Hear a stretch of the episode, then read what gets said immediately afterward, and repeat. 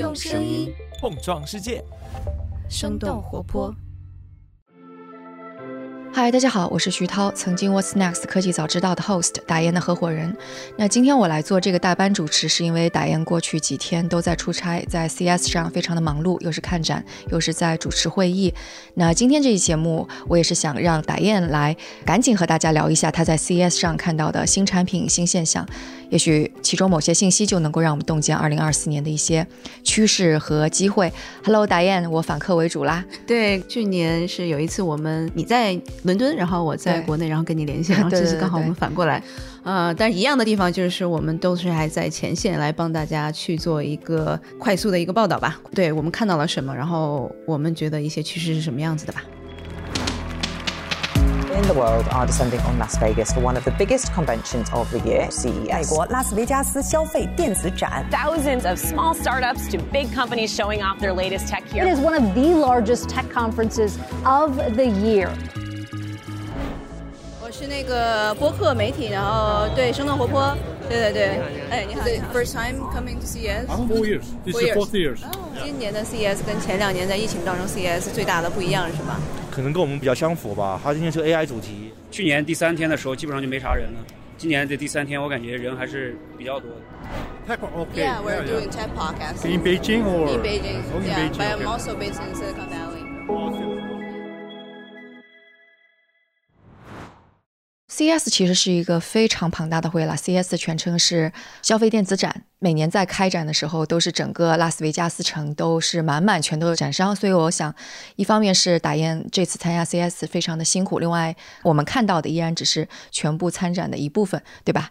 对，今年是我第三次参加 CES，前面两年应该是在一六一七年。那今年大家都觉得 CES 规模还是挺大的，从数量上来看，它其实不是历史上 CES 规模最大的一年，规模最大的一年其实是疫情那一年，是二零年。当年大概是有四千六百多家企业，然后今年只有四千多家企业，就还没有回到这个它的这个巅峰这个状态哈。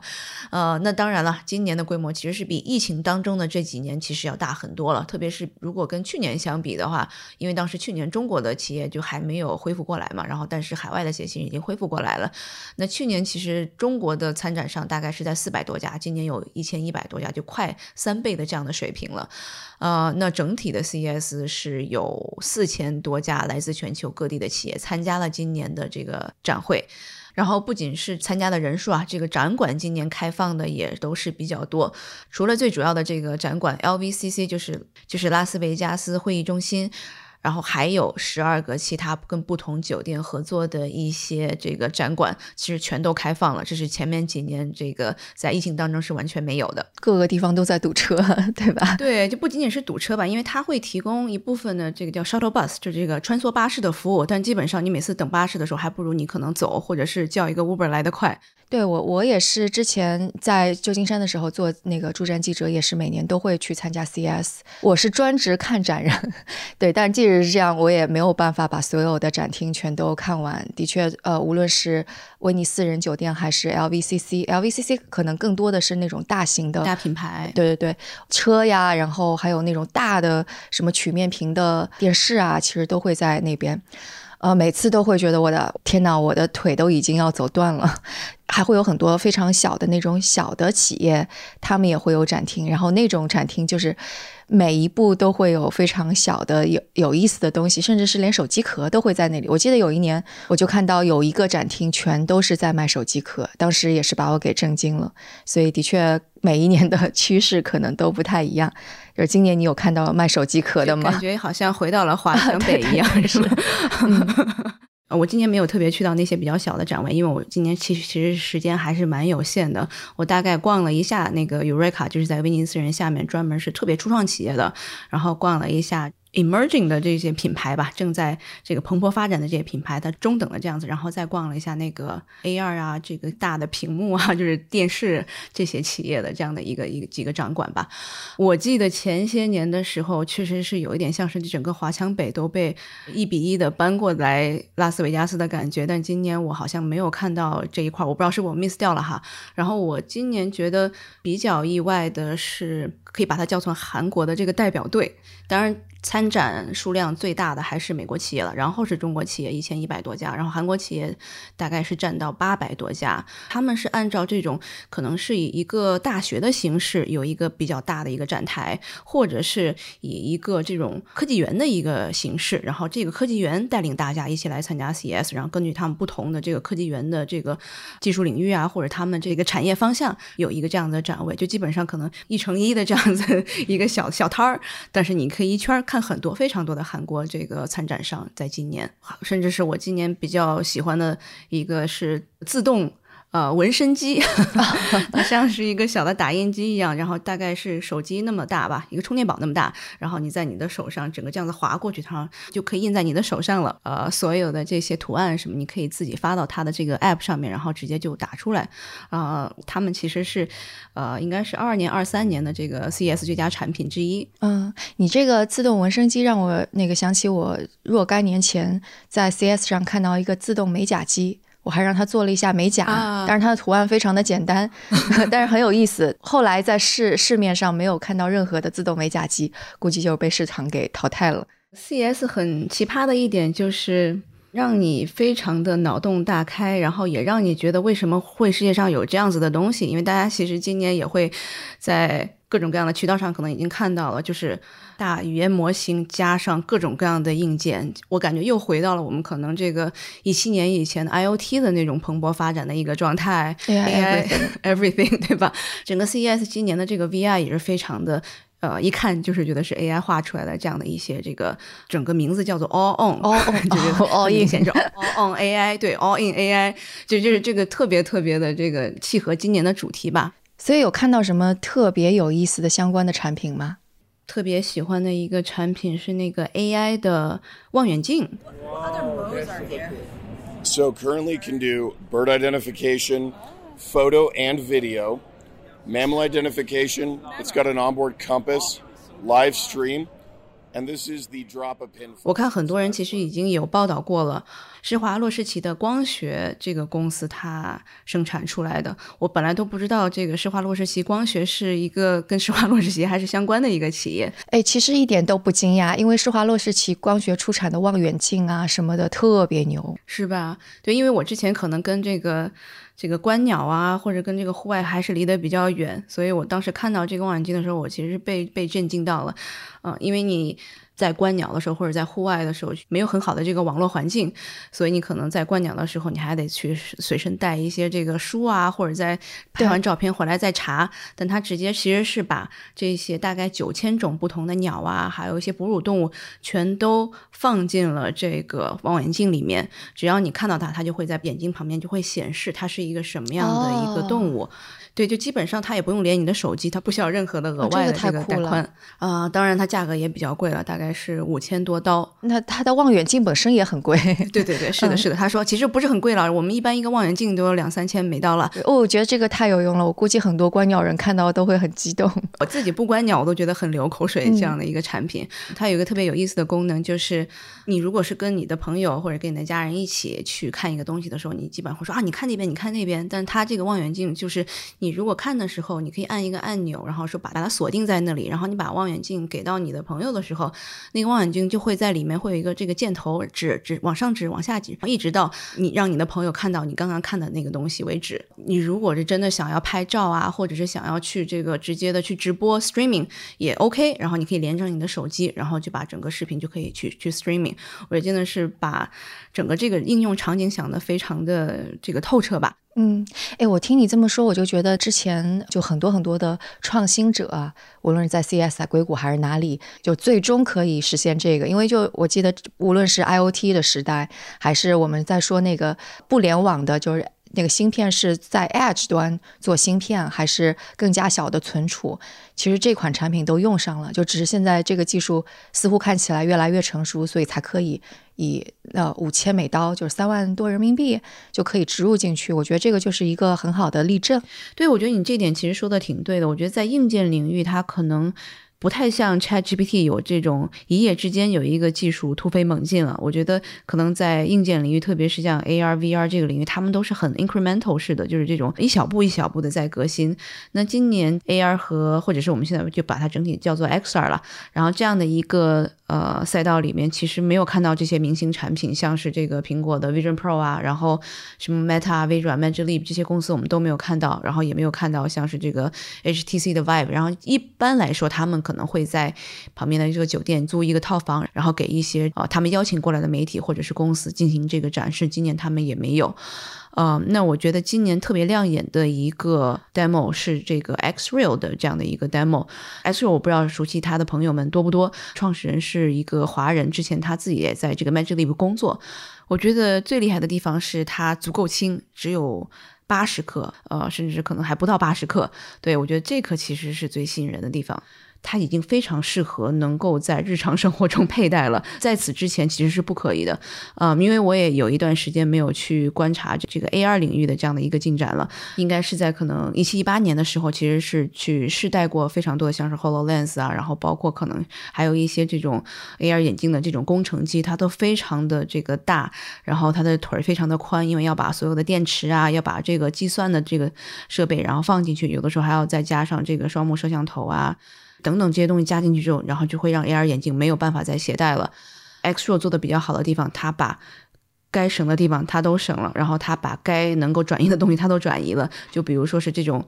需要计算的这样子的这个功能，然后比如说是这个电池，它都把它抛弃了。那眼镜我就是用来投影的，我只要把这个屏显，然后这个眼镜做的足够的亮，然后足够的能够看得清楚，不管是室内还是室外，能够看得比较好的这样的一个啊这个视野，然后比较好的这样的一个自由度，那我就 OK 了。我觉得他们在这个产品上面是打磨的非常的好了。他们在现场也展示了他们的新的一个产品，叫 Xro Air Two Ultra。因为在之前，它其实是主打的就是一个非常大的这样的一个视野，大概好像是一百三十英寸的大屏的这个感受，你可以在不管是在高铁上或者在飞机上面，能够连着手机看电影，非常的沉浸。那他们现在加入了摄像头，然后可以做一些简单的这个手势的这个追踪，可能会贵一点，是在。呃，六百九十九刀。那之前我刚刚讲的是没有加首饰的这一款，现在其实是在两三百刀美元的这样子的一个区间，其实是非常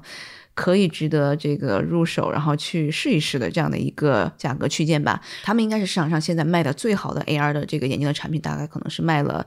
呃三十多万吧。然后也是把快做不下去的这个公司，然后让他们起死回生了。对，然后我自己其实是现在拥有一个这个 Oculus Two，然后也是在。刚刚买回来之后，然后玩了几个月之后，现在已经吃灰了。但我觉得可能现在 AR 眼镜这块是实实在在的，它发现了一个场景，比如说是在通勤的过程当中，或者是在你家里面，你不想看手机，不想看一个 Pad，然后低着头，然后你可以很舒适的，然后在眼镜里面也不会打扰到别人，然后看这个比较沉浸式的这样子的一个电影这样的一个体验，我觉得是非常种草的。嗯，这个八十克能够磁吸在我们自己戴的眼镜上，我觉得这一点还是挺让人惊讶的。对，就整体看起来也是非常的这个时尚。基本上是把这种比较笨拙、比较难看里面那个屏显，然后大概这个屏显能够占到这个眼镜的三分之二吧，这样子的一个大小，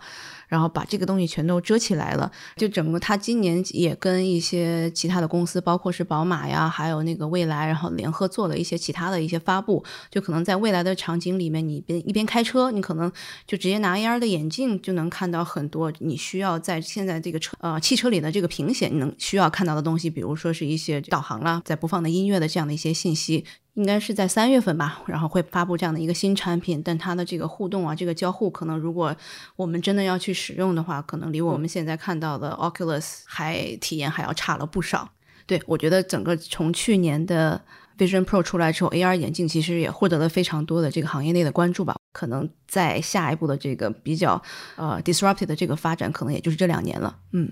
OK，还还看到其他什么产品会觉得特别有意思，也挺多，然后也有一些是比较奇葩的吧，就比如说是这个一个中国的企业，然后他们自己做了一个 AI 鼠标，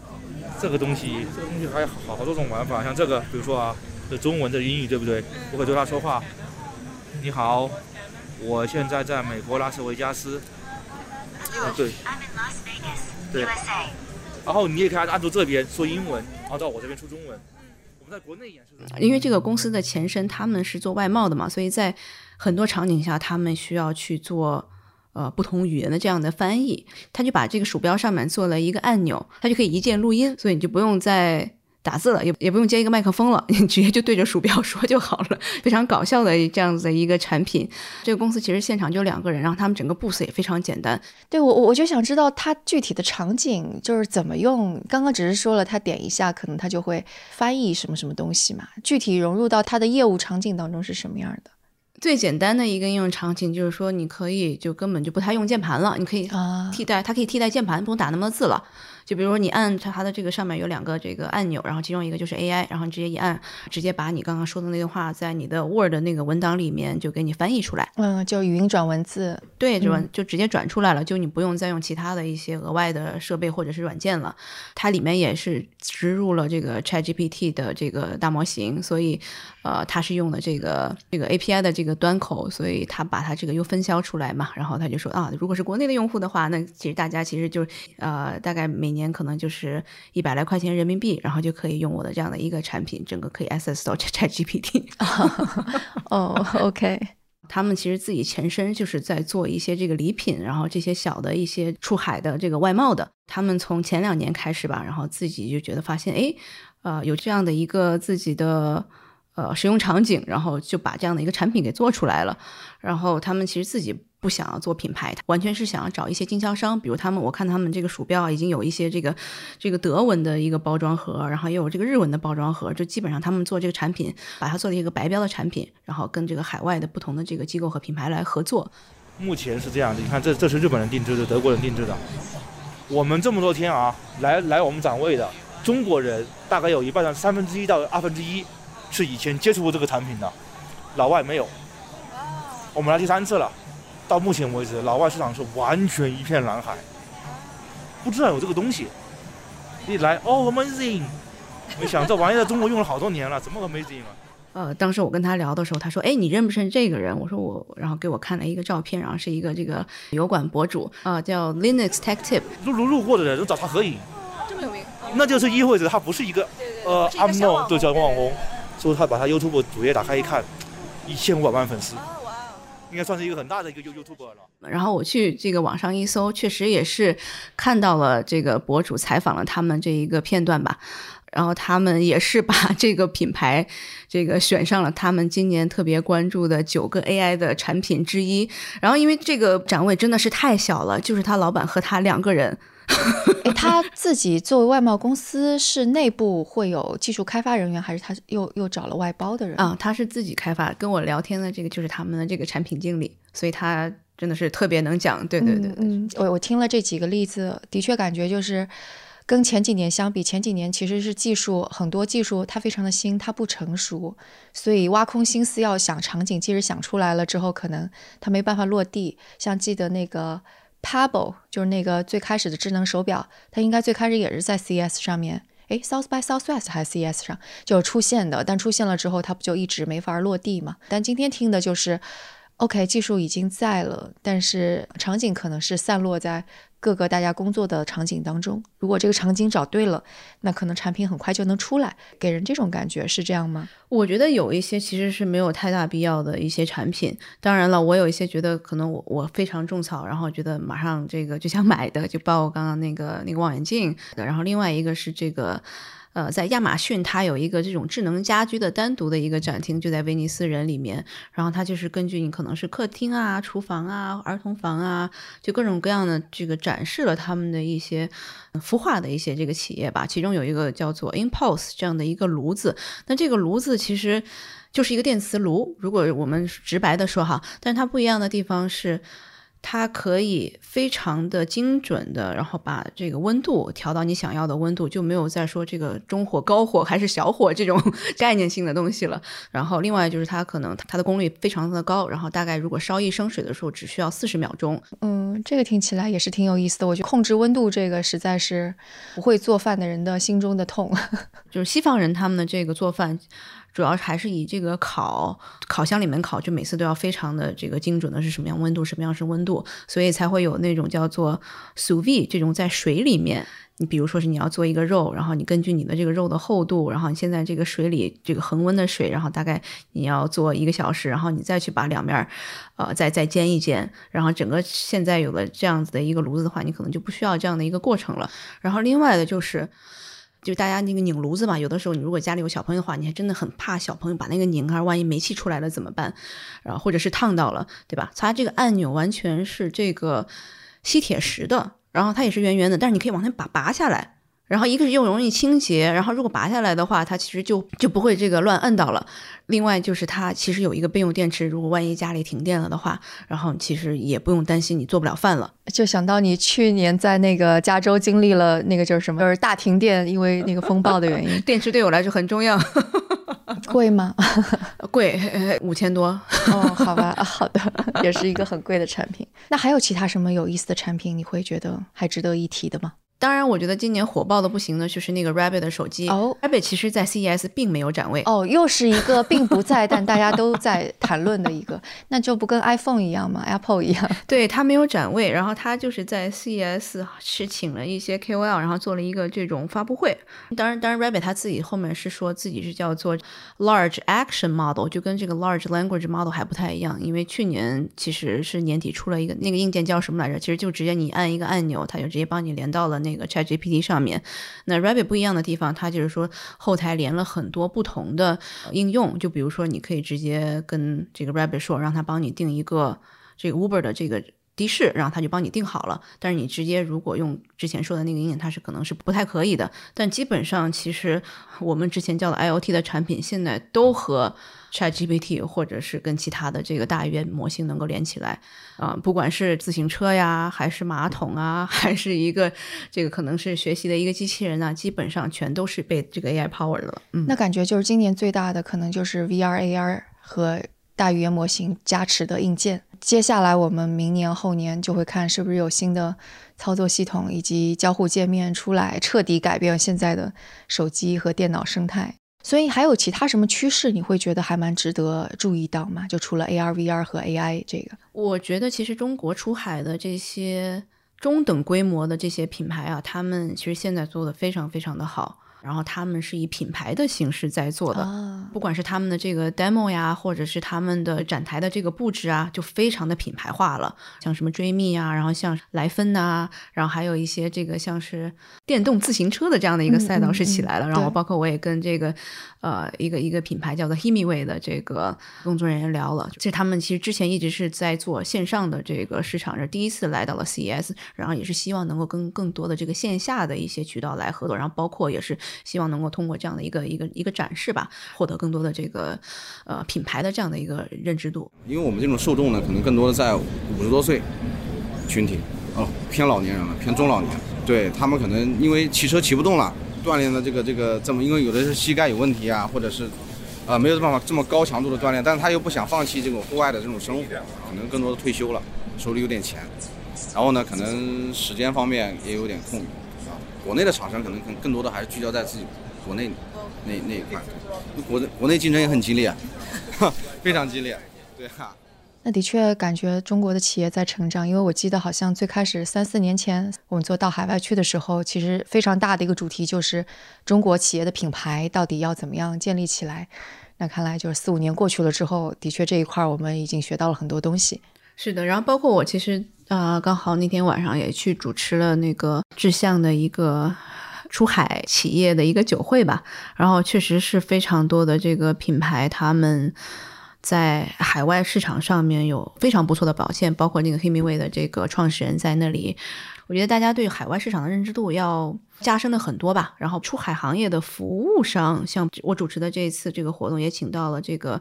呃，像是 Firework 啦，Shopline 啊，然后还有包括像是一个叫做小棉花的，然后它是国内的小雨伞的这个保险，他们专门针对于这个出海的这些产品，他们的运费险的这样的一个服务啊。哦，这么细分？对对对，其实这样的一个呃生态系统比之前啊就好了很多，就是完善了很多。像我们刚刚讲的，像是那个 Firework，也是一个中国的这个创创始人，然后也是融了像是这个愿景基金啊，就他们的非常多的一个钱，他们是帮助这种独立站，然后去做这种一对一的视频的。啊，讲解服务，或者是通过这个视频，然后转化一些这种高价值的产品呢，它的这样的一个销售，因为在海外大概可能是有百分之八九十的这种销售是在这个自己的独立官网、独立站上面的。就跟我们国内其实很不一样嘛，我们国内可能大家还是就是在这个各种的这个呃电商平台上面，所以呃服务大家的这样的 ecosystem 其实是更加的成熟了，更加的完善了。然后包括有另外的像什么 Zendex 啊这种客户服务的，然后他们也会派人来专门是服务这个中国的市场的这样子的一个一呃品牌的。过去几年杀不死我们的，让我们变得更强大。是的，是的，就嗯可能在疫情当中嘛，有非常多的这个商家，大家都是在。出海人都是在闷声赚 大钱，在去年一年嘛，我们其实上一期也是跟 Richard，然后跟大观资本聊了，整个在出海市场其实是还是很很蓬勃的在发展的。嗯，那比方说，如果接下来我们还有出海企业啊，中国的公司想要参加这种的展会，或者是明年参加 CES 或者其他展会，你有些什么建议吗？我觉得还是先需要来先看一看，然后再做这个下一步的这个决策。我今年跟很多人聊了，很多人就觉得，哎，我觉得可能我来了一次，我觉得这个展会并不适合我，然后反而是可能现在这两天正在做的一个叫做零售业展览会，叫做 NRF，然后它这个可能是更适合他们。我看了有一些这个品牌啊，因为它是更加趋向于这个线下的一个。呃，零售的一个行业的一个展会，所以很多人说啊，那我觉得可能看完这个之后，我再去看看那个展会，我觉得那个展会更加适合我。然后有的人是说，这个可能今年选的这个地方 没有选好，就基本上我花了很多钱，但是没有这个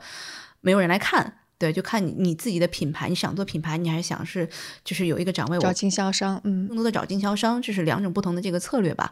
嗯，然后另外就是我们刚刚讲到的，像是 Rabbit 这样子的手机，它根本。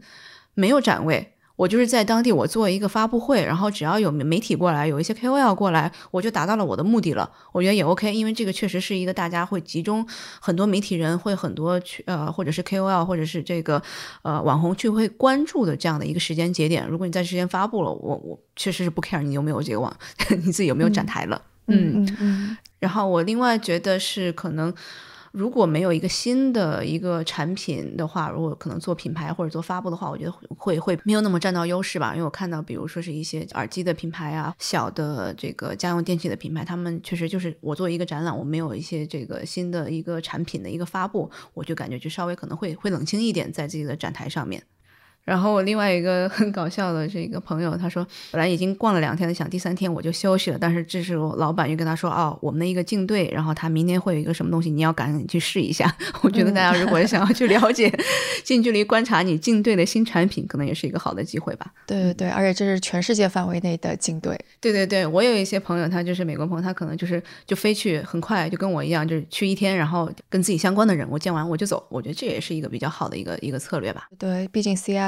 就是。很多人全都到那儿，是是一下子见很多人的一个非常好的场合。当然，今年好像也非常多的这个投资人也过去了，去想去看看趋势到底在哪里。嗯，是。那接下来可能在美国马上就会开展的就是西南偏南，当然这这个就跟 CS 非常不一样了。西南偏南它其实。是在这个奥斯汀，然后每年大概是在三月多、三月底到四月初的这个时间来举办的。跟 CS 类似的地方是，它也是把整个奥斯汀的这个城全都变成了整个这个会场。呃，它是以这个会议或者是这个小的这种 session 为主的，它更多的可能是一部分的这个科技，然后一部分它是有这个电影、音乐、教育，就很多特别火的一个新兴的赛道，它也会把它这个包括包括进去。每年其实大家会有一个这种比较。民主化的这样的一个投票和选择，你比如说是啊，我可能在这样的一个新的领域，然后呃，我关注到这些东西，然后我希望能够在这个 South by Southwest 就是西南偏南上给大家做一个讨论和演讲，然后他们会让你去找到你自己的这个粉丝，然后去投票，然后看什么样的这个话题或者什么样的一些这个大家喜欢的这样的一个一个赛道的方向是很多人投票了，然后才会把这样的一个话题再定下来。我觉得这个可能是最不一样的地方吧。对，是我觉得可能跟 CS 比起来，就是它更加好玩儿。然后与此同时，我觉得奥斯汀是一个比呃拉斯维加斯更适合步行的，就是那个它的尺度也更小的一个城市，就是天气也很好嘛，所以就在外边布展位有很多各种各样好玩玩的东西。反正我去 CS 可能听就除了教育那一趴，听他的各种演讲啊会不是很多，但是就会一个个展位。玩过去，然后吃，还有吃各种好吃的，因为奥斯汀的烤肉也很好吃。对，所以基本上，呃，你见到了人，然后那个会听到好玩的、非常有有意思的议题，而且这个议题可能就没有那么没有太科技向，它更多会跟生活、跟我们正在发生的社会的变化相结合，所以你能看到科技对社会的影响就更多一些，而不仅仅局限于科技领域。同时，你又呃享受了一个大 party，所以我觉得是一个更加好。玩的呃活动吧，嗯，我觉得你说这个很对，它更像是一个 party，然后 CES 它可能真的就是一个展会，展会需要在上面去非常这个，我们一定要谈成某个这个交易的这个感